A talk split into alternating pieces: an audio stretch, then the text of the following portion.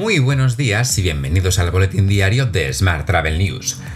En nuestro podcast de hoy comentamos la decisión de Reino Unido sobre las recomendaciones de viajar a España y desvelamos el destino socio de Fitur para esta próxima edición. Ya sabes que puedes seguir nuestro podcast en Spotify, eBooks, Apple y Google Podcast y como cada día en radioviajera.com. ¡Comenzamos!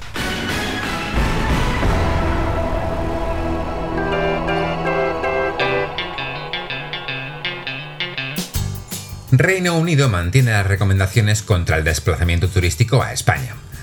De momento, el Ejecutivo británico coloca a España en la lista ámbar de su semáforo sobre la propagación de casos importados de COVID-19.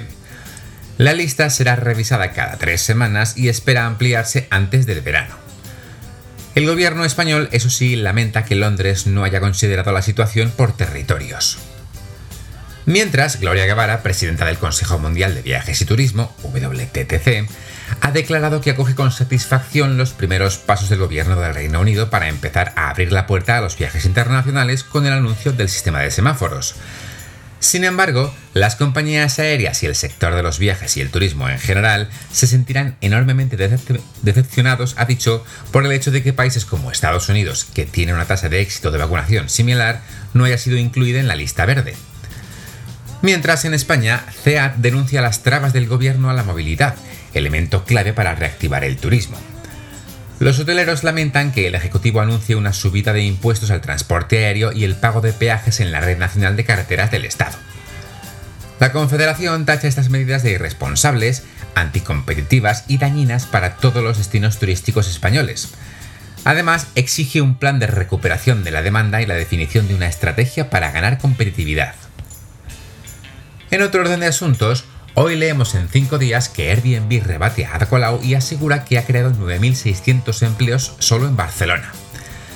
La capital catalana ha prohibido la concesión de licencias durante un año y los alquileres de habitaciones por menos de un mes. En el caso de Barcelona, Airbnb asegura que por cada 100 anuncios se crean 23 empleos y por cada 1000 llegadas de huéspedes se generan otros 6 puestos de trabajo.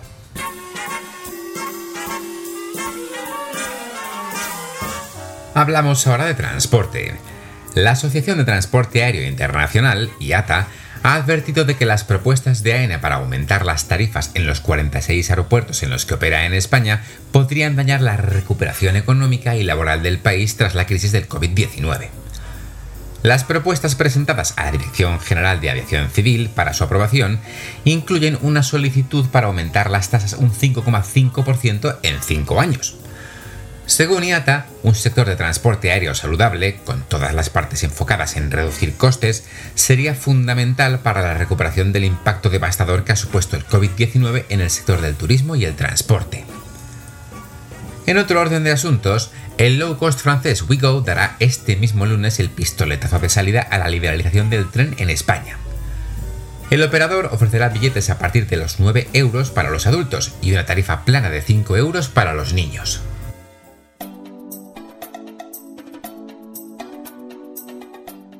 Vamos con la información sobre destinos. La Organización Mundial del Turismo, OMT, y ministros de Turismo de las Américas se reúnen para el relanzamiento del turismo en la región. Dicha reactivación apuesta por la innovación y la transformación digital, así como seguir avanzando en el turismo sostenible y reforzar los mecanismos de apoyo hacia los trabajadores y las empresas más afectadas. Los asistentes firmaron la Declaración de Punta Cana, mediante la cual los líderes de la región se comprometen a hacer del turismo un pilar del desarrollo sostenible y asegurar un plan de acción eficaz y pertinente de la recuperación post-COVID. Mientras, en España, el presidente de la Junta de Andalucía, Juanma Moreno, se ha mostrado optimista en cuanto a las previsiones de turismo para el verano, pero ha recordado que todavía estamos en una pandemia. El vicepresidente Juan Marín valoró también este pasado jueves que hay motivos para el optimismo. Explicó además que Andalucía alojará este verano entre 8 y 10 millones de turistas en julio y agosto. Más asuntos. La Comunidad de Madrid será el destino turístico socio Fitur 2021, lo que sitúa a la región madrileña como un referente mundial y destino turístico preferente para los viajeros internacionales. La comunidad presentará durante la Feria Internacional de Turismo, que se celebra desde el 19 al 23 de mayo, su nueva marca y un nuevo concepto de región turístico internacional, que se llamará Greater Madrid. Seguimos hablando de Fitur, donde Fitur Next pondrá el foco en el liderazgo femenino en el turismo. Estas jornadas combinarán la entrega de reconocimientos a las iniciativas ganadoras del Reto 2021 con una serie de diálogos y testimonios que destacarán el talento femenino y la búsqueda de equidad dentro del sector.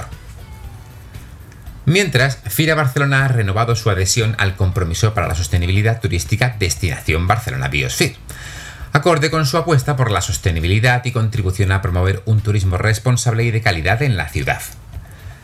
Este sello de compromiso para la sostenibilidad turística Destinación Barcelona Biosphere reconoce a aquellas empresas que impulsan una gestión respetuosa con el medio ambiente, la cultura, las condiciones laborales, la equidad de género y el retorno social y económico.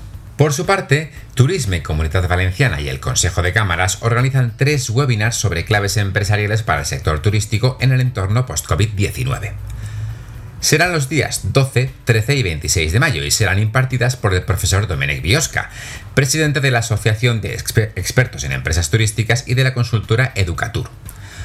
Además, en cada jornada se explicarán los instrumentos y ayudas que ofrecen a los emprendedores y empresas de cada provincia el programa Accetur, que Turisme Comunidad Valenciana desarrolla con las cámaras de comercio.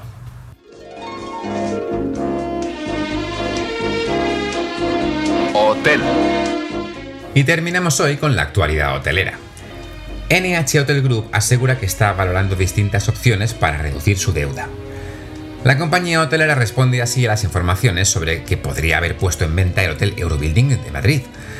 Se trata, como sabes, de uno de los activos más emblemáticos del grupo, por el que podría obtener unos ingresos de entre 150 y 200 millones de euros, según informa el Confidencial. Por último, te cuento que el programa de fidelización Amigos de Paradores cumple 25 años. Este programa se puso en marcha en 1996 y hoy ya supera el millón de suscriptores. Los restaurantes de Paradores servirán para celebrarlo el postre especial 25 años de amistad. También, a lo largo de todo un año, Paradores desarrollará un intenso programa de actividades y ofertas exclusivas dedicadas a sus amigos, sorteos, promociones gastronómicas, ventas anticipadas invitaciones a eventos y ofertas en alojamiento y spas. Te dejo con esta noticia. Tienes más información, como siempre, en smarttravel.news. ¡Feliz semana!